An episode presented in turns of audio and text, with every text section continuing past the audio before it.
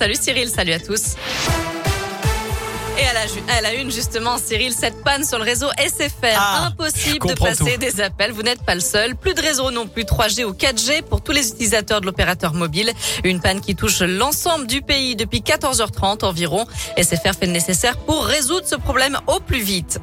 Y a-t-il assez de caméras dans les rues lyonnaises? C'est le sujet polémique entre le maire Grégory Doucet et le ministre de l'Intérieur Gérald Darmanin après les violences à la Duchère. Trois policiers de la BAC ont été ciblés par des coups de feu hier soir rue Sakharov dans le 9e arrondissement. Il n'y a pas eu de blessés. Selon le ministre, la BAC surveillait un point de deal. On ignore pour le moment le nombre de tireurs. Ce matin, Gérald Darmanin a rejeté la faute sur le manque de caméras dans ce quartier lyonnais. Il a adressé un courrier à Grégory Doucet pour l'inviter, je cite, à sortir de l'idéologie et à mettre des caméras dans les endroits où il y a des trafics de stupéfiants. De son côté, le maire écologiste de Lyon s'est rendu sur place hier soir et rappelle aujourd'hui que 60 caméras sont déjà installées et fonctionnelles dans le secteur.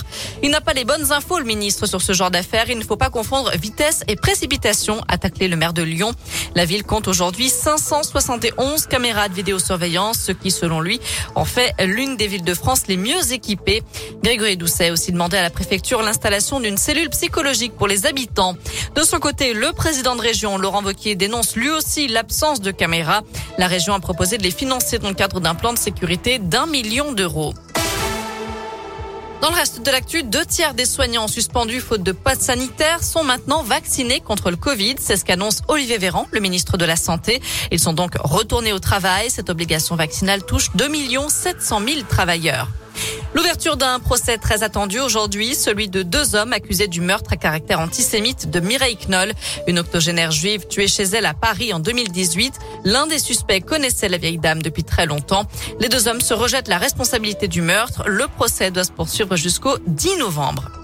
En bref, Christine Angot remporte le prix Médicis pour le voyage dans l'Est, un récit de l'inceste dont elle a été victime.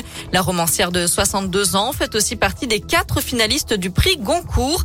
Sorge Chalandon, Louis-Philippe d'Alembert et Mohamed Mbougar Sarr sont également en lice. Le prix Goncourt doit être décerné le 3 novembre prochain à Paris.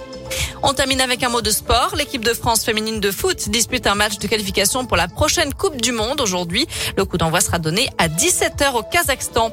Enfin, en rugby, coup dur pour le Loup. Les Lyonnais devront se passer de Lohan Goujon pendant trois mois. Le deuxième ligne souffre d'une fracture de la cheville droite. Voilà pour l'essentiel de l'actu. On jette un œil à la météo pour cet après-midi. Le soleil ressort à nouveau, mais c'est encore très très mitigé. Hein. Le ciel est très chargé. C'est donc une alternance de nuages et d'éclaircies pour aujourd'hui. Les températures varient entre 13 et 16, voire 18 degrés pour les maximales à Lyon cet après-midi. La bonne nouvelle, c'est que demain, on se réveillera normalement sous le soleil, qu'on devrait garder à peu près toute la journée. Très bon après-midi à tous.